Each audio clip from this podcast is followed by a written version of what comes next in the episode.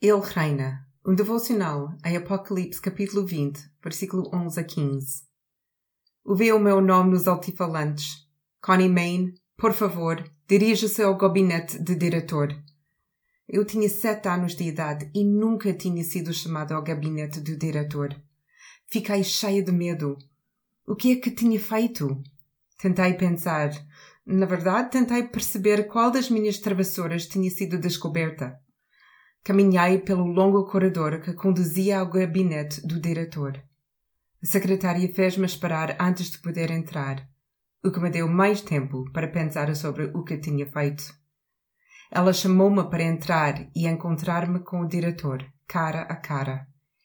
Eu engoli em seco e entrei lentamente naquele grande escritório. Ele olhou para mim e eu sabia que era o dia do julgamento e que estava prestes a ser castigada por aquilo que eu pensava ter escondido tão bem. Em Apocalipse já estivemos várias vezes na sala do trono, mas desta vez é diferente. A única coisa que lá está é o trono e o que está sentado no trono.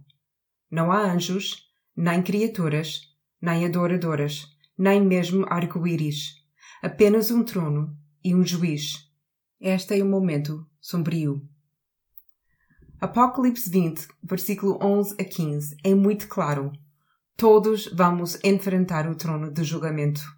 Todos teremos de dar conta do que fizemos.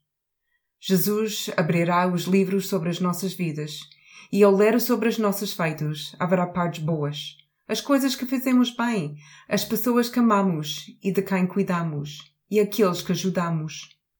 Mas algumas deles serão más nem sempre fizemos o que sabíamos que era certo. Pecamos tanto deliberada como inconscientemente. E está tudo escrito.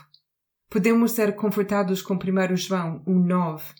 Se confessarmos os nossos pecados, Deus que é fiel e justo perdoará os nossos pecados e nos purificará de todo o mal.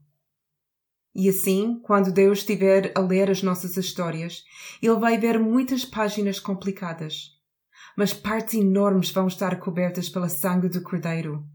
Todas aquelas coisas que confessamos e de que nos arrependemos não foram removidas, mas foram cobertas e não serão usados contra nós. Mas há um aviso para aqueles que não confessarem e que se recusam a seguir e servir Jesus os seus atos também estão escritos e também eles serão julgados. As páginas que são lidas não estão cobertas pelo sangue do Cordeiro. O que significa que quando o seu livro for fechado e o julgamento for feito, eles serão lançados por fora da sala do trono e para o lago de fogo. No dia do julgamento, Deus vai olhar para todos nós e vai abrir os livros e perguntar-nos por que nos deve deixar entrar. Como iremos responder? Qual será o nosso argumento? Podemos tentar justificar-nos por quem somos e pelo que fizemos. Ou podemos olhar para Jesus e dizer que Jesus cobriu os nossos pecados e morreu para que pudéssemos viver. Só o Cordeiro nos dá o direito de entrar.